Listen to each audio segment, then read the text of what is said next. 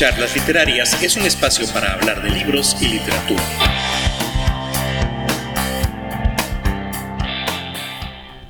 Hola, bienvenidos al séptimo episodio de esta tercera temporada.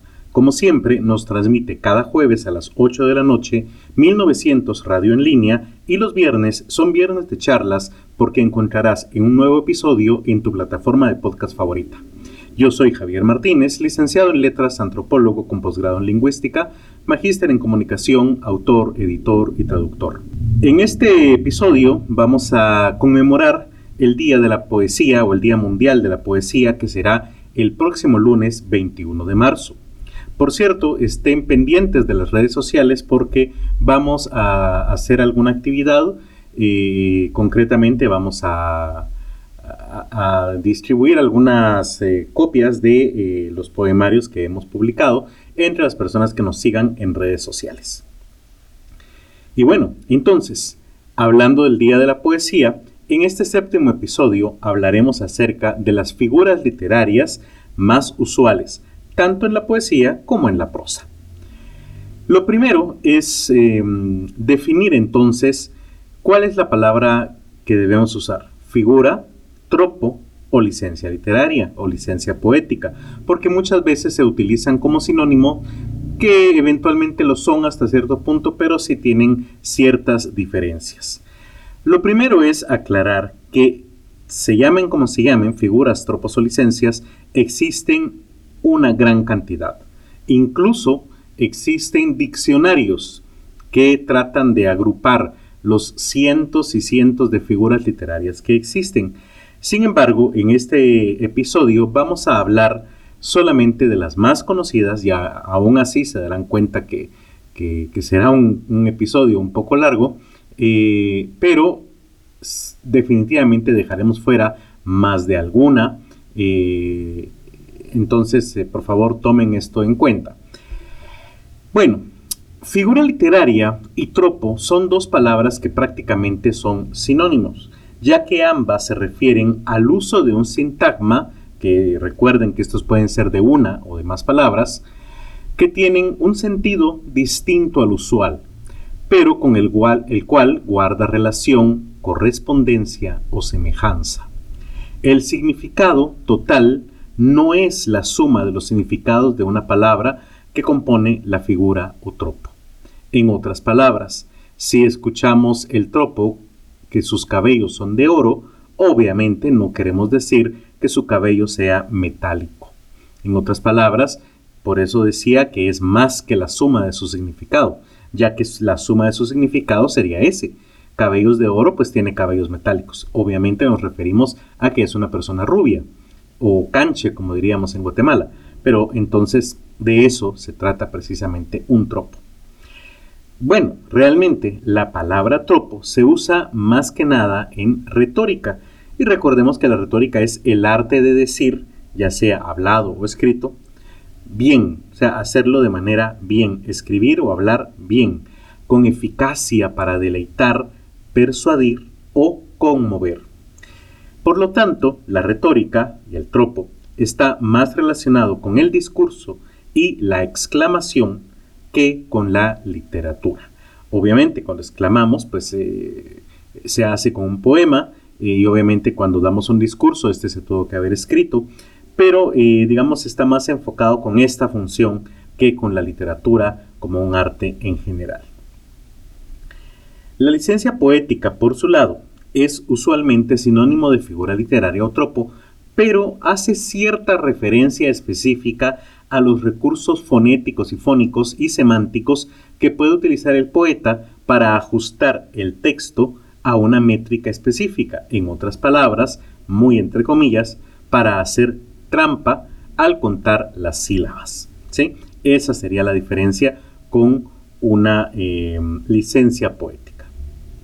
Un buen poema, por lo tanto, sí usa figuras o tropos, pero no licencias pues no necesita manipular el texto para que éste encaje en la métrica ni en el ritmo. ¿Ya? Otra cuestión importante, ya que la literatura no es una ciencia sino un arte, no hay verdades absolutas y mucho menos categorías o formas de ordenación eh, específicas, absolutas, que contemplen todos los casos. De esto ya hemos hablado en varios episodios, tanto de la primera como de la segunda temporada.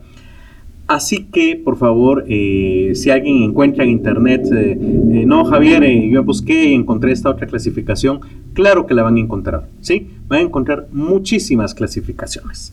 Y también clasificaciones que yo mencioné aquí con un nombre, las van a encontrar con otro porque, vuelvo a insistir, no es una ciencia exacta y no hay clasificaciones que sean mundialmente aceptadas. Tomando esto en cuenta, ¿sí? existe una de tantas clasificaciones que ordena las figuras literarias en tres grupos. A uno lo, eh, lo clasifica como recursos fónicos, que son aquellos que se centran en la relación, correspondencia o semejanza semántica en cuanto al sonido de la palabra, como la aliteración, por ejemplo. Entonces los recursos fónicos son aquellos que, eh, o donde reina, donde prima lo fonético, el sonido. Los recursos sintácticos son aquellos que cambian la estructura usual del sintagma al añadir, desordenar o suprimir elementos sintácticos. En otras palabras, desordena el poema eh, para que éste encaje mejor dentro de cierta métrica o ritmo. Y por último están los recursos semánticos, que son aquellos que se concentran en crear nuevos sentidos o significados al sustituir un elemento por otro con procedimientos o juegos propios del lenguaje. A veces vienen en la vida de la vida cotidiana como hablar, por ejemplo, de las faldas del volcán, ¿sí? O de la boca costa, aunque en este caso, claro, estamos hablando de un fin práctico y comunicativo. Pero para ser figuras poéticas, pues deben pertenecer al lenguaje literario con fines estéticos. ¿Existe una figura literaria que sea 100% eh, recurso semántico, pero no fónico ni sintáctico? No. No hay pureza en estas clasificaciones, no se trata de razas de animales. Seguramente un recurso fónico eh, tendrá algo de recurso semántico y algún recurso sintáctico también tendrá algo que ver con lo fónico. ¿sí? Vuelvo a insistir, esta sola es, solo es una propuesta de clasificación. Vamos a ver entonces alguno de estos recursos. Vamos a comenzar con los fónicos, que recordemos son aquellos que se centran en el sonido. Dentro de las figuras literarias fónicas tenemos la aliteración, la cual consiste en la repetición de la misma consonante vocal, a veces sílaba, al principio o en el interior de palabras dentro de una unidad sintáctica o métrica. Ejemplos. Una torrentera rojiza rasga los, montes, de Azorín. O con el ala leve del levo abanico, de Rubén Darío. En el primer caso de Azorín tenemos la repetición del fonema R, ¿sí? Una torrentera rojiza rasga. Y en el caso de Rubén Darío, la L, con el ala leve del leve abanico, ¿sí? A eso se refiere entonces la aliteración. Tenemos también la paronomasia, que consiste en la leve modificación fonética de la palabra repetida que origina una modificación sorprendente del significado. Por ejemplo, vendado que me has vendido, de Góngora. Vemos ahí vendado y vendido, que eh, con una pequeña modificación cambia el significado. O por ejemplo, este verso de Blasotero, que un hombre a hombros del miedo. Obviamente ahí la paronomasia está entre hombre y hombros. También existe la atanaclasis o diáfora también, que consiste en la repetición de una misma palabra con sentidos diferentes. Por ejemplo, mora que en su pecho mora, en un romancero. Obviamente ahí tenemos la palabra mora. Primero referida como una mujer de origen árabe y luego eh, mora del verbo morar o habitar. Dejé la corte y vine a tu castillo para ver a su dueña y dueña mía. Este es un poema de Muñoz Seca donde obviamente encontramos la figura poética en la palabra dueña. También existe el calambur, el cual consiste en la agrupación distinta de dos o más palabras contiguas con el mismo o muy parecido valor fonético que producen un significado distinto. Por ejemplo, si el rey no muere, el rey no muere, de Alonso de Ledesma. Vemos que rey no muere es parecido a reino. Diamantes que fueron antes de amantes de mi mujer. En este caso, de un poema, un verso de Villamediana. Obviamente vemos el calambur en diamantes y de amantes. Ahí se encuentra el calambur. Y tenemos también la gitanjáfora, que es un texto sin sentido cuyo valor estético se basa en la sonoridad y en el poder evocador de las palabras reales o imaginarias que lo componen. Un ejemplo que aquí en Guatemala eh, nos va a sonar mucho es eh, parte del inicio de la obra El Señor Presidente de Miguel Ángel Asturias. Alumbra, lumbre de alumbre, luzbel de piedra lumbre, como zumbido de oídos persistía el rumor de las campanas a la oración, mal doblestar de la luz a la sombra, de la sombra en la luz. Alumbra, lumbre de alumbre sobre la porpredumbre, luzbel de piedra lumbre, alumbra, alumbre, lumbre de alumbre, alumbra, alumbra, alumbra, lumbre de alumbre, alumbra, alumbre. Esa es la gitanjáfora. Y por último, dentro de los recursos fonéticos podemos mencionar la onomatopeya, que no es más que la representación escrita, en este caso, de un sonido, como por ejemplo clic, crack, pum. Hablaremos ahora entonces de los recursos sintácticos. Recordemos que son aquellos que alteran la estructura usual de una oración usualmente con la finalidad de que el poema encaje mejor dentro de una métrica o si estamos hablando de prosa para eh, cambiar eh, eh, la estructura y sorprender de alguna manera también a nuestro lector. Dentro de los recursos sintácticos tenemos la anáfora, que consiste en la repetición de una o más palabras al principio de los versos o enunciados sucesivos, subrayando enfáticamente el elemento iterado. Por ejemplo, Pena con pena y pena desayuno. Pena es mi paz y pena mi batalla. De Hernández. O este otro verso. Salid fuera sin duelo, salid sin duelo lágrimas corriendo. De Garcilaso de la Vega. También tenemos la epífora, que consiste en la repetición de elementos iguales o similares al final de dos o más unidades sintácticas o métricas seguidas. Por ejemplo, ya no la quiero, es cierto, pero tal vez la quiero. De Pablo Neruda. La anadiplosis, la cual es una figura de repetición en contacto, con la diferencia de que se repite el último elemento en un grupo de palabras, ya sea un grupo sintáctico o métrico, al principio del grupo siguiente. Una anadiplosis continuada constituye entonces la denominada concatenación. Por ejemplo, ideas sin palabras, palabras y sentido. En este caso, eh, vemos la anadiplosis en la palabra palabras. Las adargas avisaron a las mudas atalayas, las atalayas los fuegos, los fuegos a las campanas de Gonca. Epanadiplosis es una reiteración de una palabra al principio y al final de un verso o frase. Por ejemplo, perderte fuera así por no perderte, de Quevedo. O Verde que te quiero verde, de Lorca. El polisínteton consiste en la reiteración de esquemas sintácticos idénticos, marcada por el uso de conjugaciones con valor expresivo. Es lógico que vaya unido a la enumeración. Por ejemplo, ni nardos ni caracolas tienen el cutis tan fino, ni los cristales con luna relumbran con ese brillo. De Lorca o este otro. Hay un palacio y un río, y un lago, y un puente viejo, y fuentes con musgo y hierba, alta y silencio, un silencio. De Jiménez. Poliptoton consiste en la utilización de una misma palabra en diferentes acciones gramaticales. Produce una modificación de la función sintáctica en este caso. Por ejemplo, vive Dios que la he de ver, veréis la mayor belleza que los ojos del rey ven. De Tirso de Molina. O Y yo sueño en mis sueños con una patria nueva, de Juan Ramón Jiménez.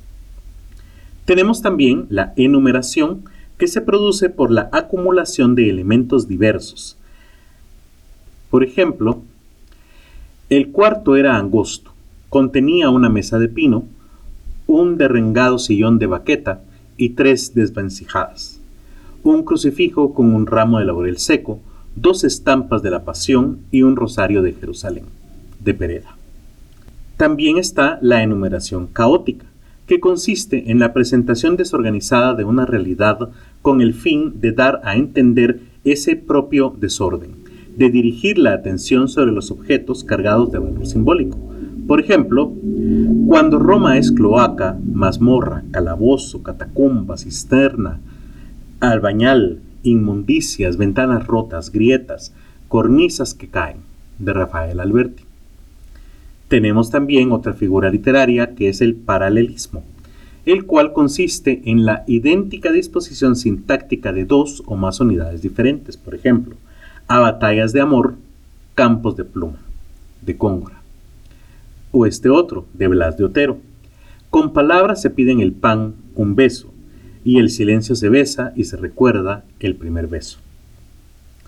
Y tenemos también la correlación, la cual se caracteriza por una pluralidad de elementos diseminada a lo largo de parte o de todo el poema, con una equivalencia en sus posiciones. Por ejemplo, afuera el fuego, el lazo, el hielo y flecha.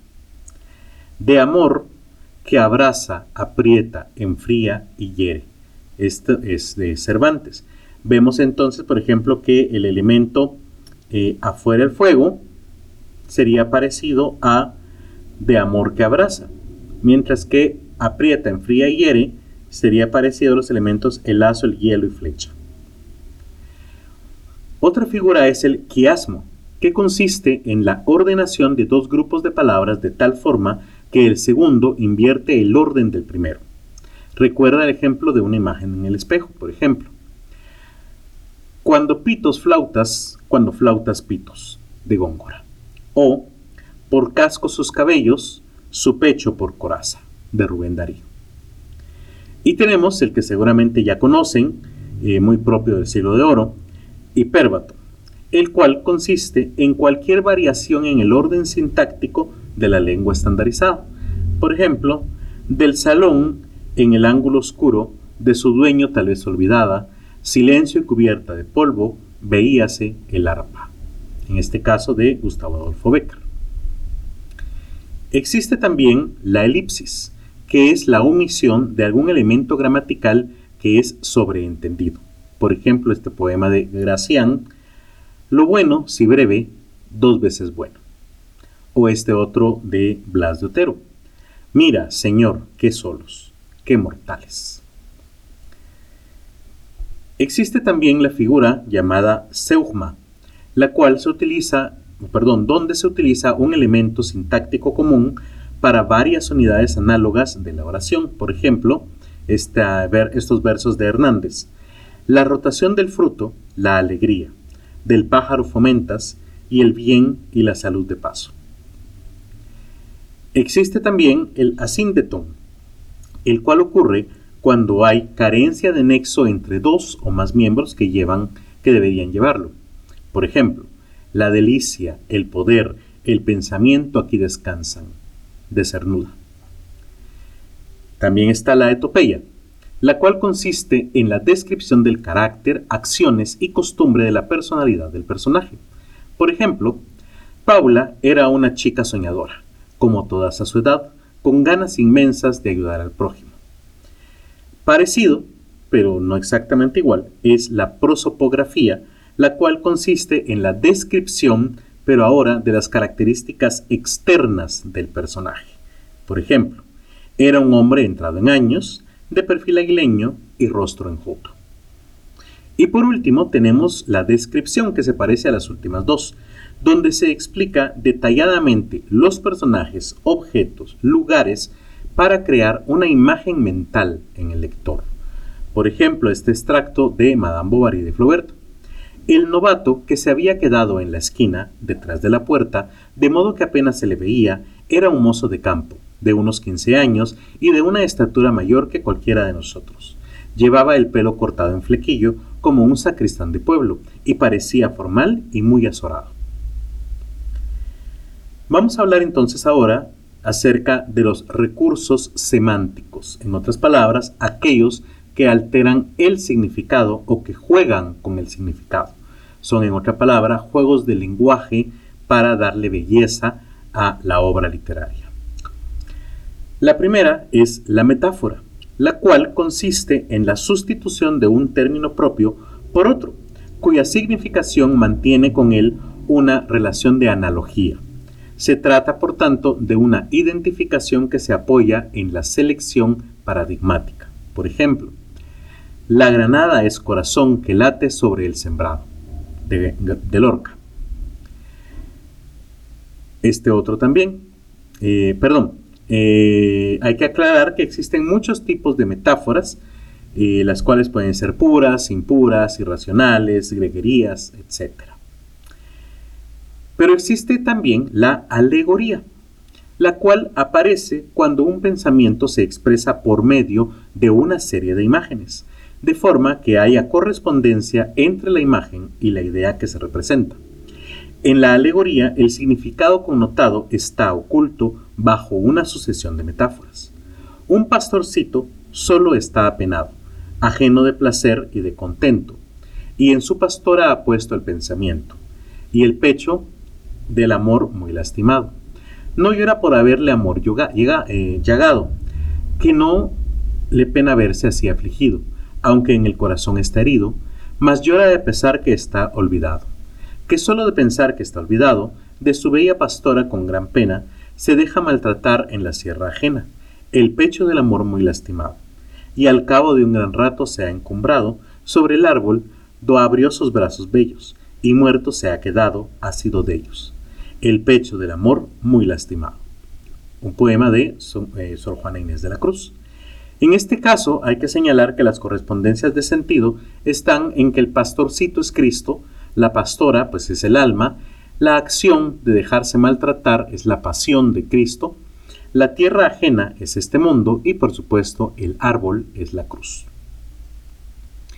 Otra figura de este tipo es la comparación o símil, la cual se trata de una relación de analogía entre un hecho real y otro imaginado que aparece conectado por una partícula. Por ejemplo, ¿cuánta nota dormía en sus cuerdas como el pájaro durmiente en las ramas?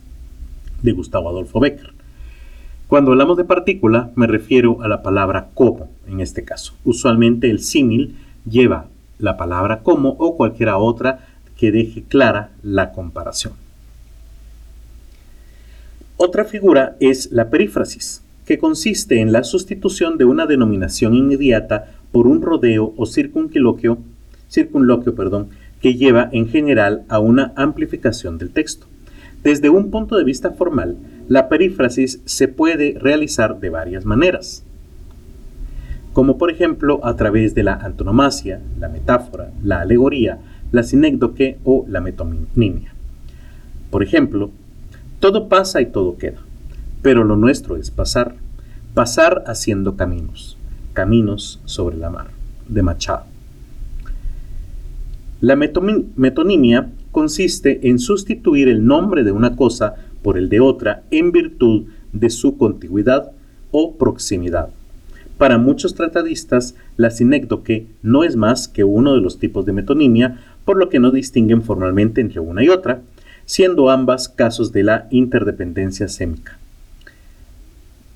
Existen aquellas metonimias eh, que son el todo por la parte, como por ejemplo, los dos ríos de Granada bajan de la nieve al trigo, donde vemos que nieve por la montaña, trigo por la llanura.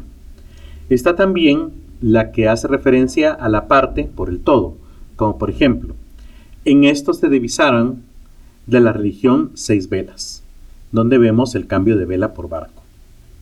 También está eh, donde se utiliza la causa por el efecto, como esta. Cuando las estrellas clavan rejones al agua gris. En este caso hablamos de la emisión de luz que se confunde con el rayo luminoso que penetra en el agua. Y también sucede cuando se habla del instrumento por eh, o en vez de quien lo maneja. Por ejemplo, oh siempre gloriosa patria mía, tanto por plumas como por espadas. En este caso, la gloria proviene de los escritores y de los soldados que manejaron dichos instrumentos.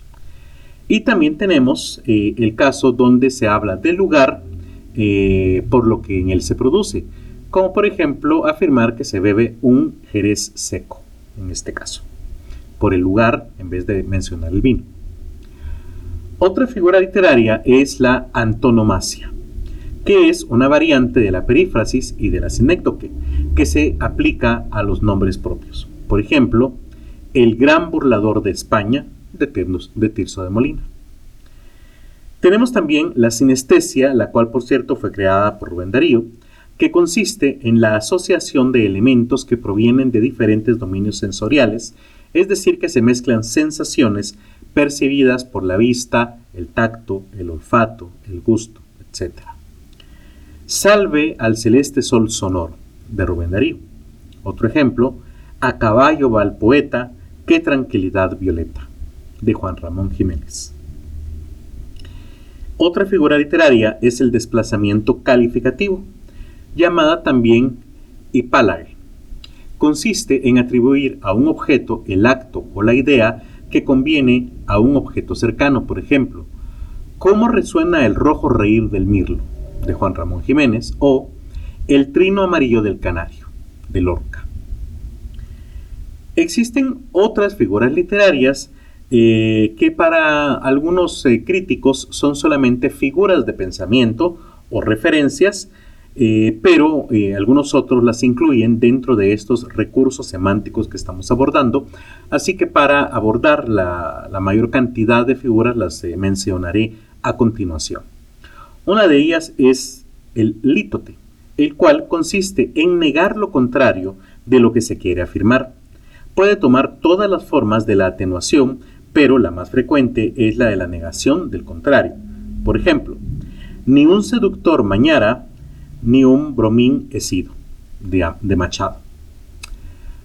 Tenemos también la hipérbole, la cual es una exageración más allá de lo verosímil. Por ejemplo, tanto dolor se agrupa en mi costado, que por doler me duele hasta el aliento. De Hernández. También está el pleonasmo, el cual consiste en el uso de palabras superfluas o redundantes. Por ejemplo, este poema de Miguel Hernández. Temprano madrugó la madrugada, temprano estás rodando por el suelo. Tenemos también la antítesis que consiste en la asociación que se produce entre unidades de significado opuesto, como por ejemplo estos versos de Lorca. Se apagaron los faroles y se encendieron los grillos. Está también el oxímoron, que es una contradicción aparente, una especie de antítesis en la cual se colocan en contacto palabras de sentido opuesto que parecen excluirse mutuamente pero que en el contexto se convierten en compatibles. Por ejemplo, este, estos versos de Fray Luis de León, o desmayo dichoso, o muerte que das vida, o dulce olvido. O estos otros de Juan Ramón Jiménez, Dios deseado y deseante. Otra figura literaria sería la paradoja. Es una figura lógica que consiste en afirmar algo absurdo por chocar el sentido común pero tras la cual se encuentra un significado profundo. Por ejemplo, vivo en conversación con los difuntos y escucho con mis ojos a los muertos, de Quevedo. Está también la personificación o prosopopeya, la cual consiste en atribuir a un ser inanimado o abstracto cualidades típicas de los seres humanos. Por ejemplo, eres tú, Guadarrama, viejo amigo, la sierra gris y blanca de Antonio Machado. La ironía consiste en decir lo contrario de lo que se piensa, pero de tal forma que se pueda reconocer o partir del contexto la verdadera intención del autor. Por ejemplo, estos versos de Tirso de Molina. ¿Qué, ¿Qué plato es este, señor? Este plato es de alacranes y víboras. Gentil plato. Y por último, tenemos al epíteto el cual es un adjetivo que se le atribuye a un sustantivo. Eh, puede ser básicamente el uso normal del adjetivo, pero cuando se utiliza dentro de un poema o dentro de una, obra literaria, pues eh, como un recurso le llamamos epíteto. Un ejemplo sería rudo camino, tierna alegría, etc.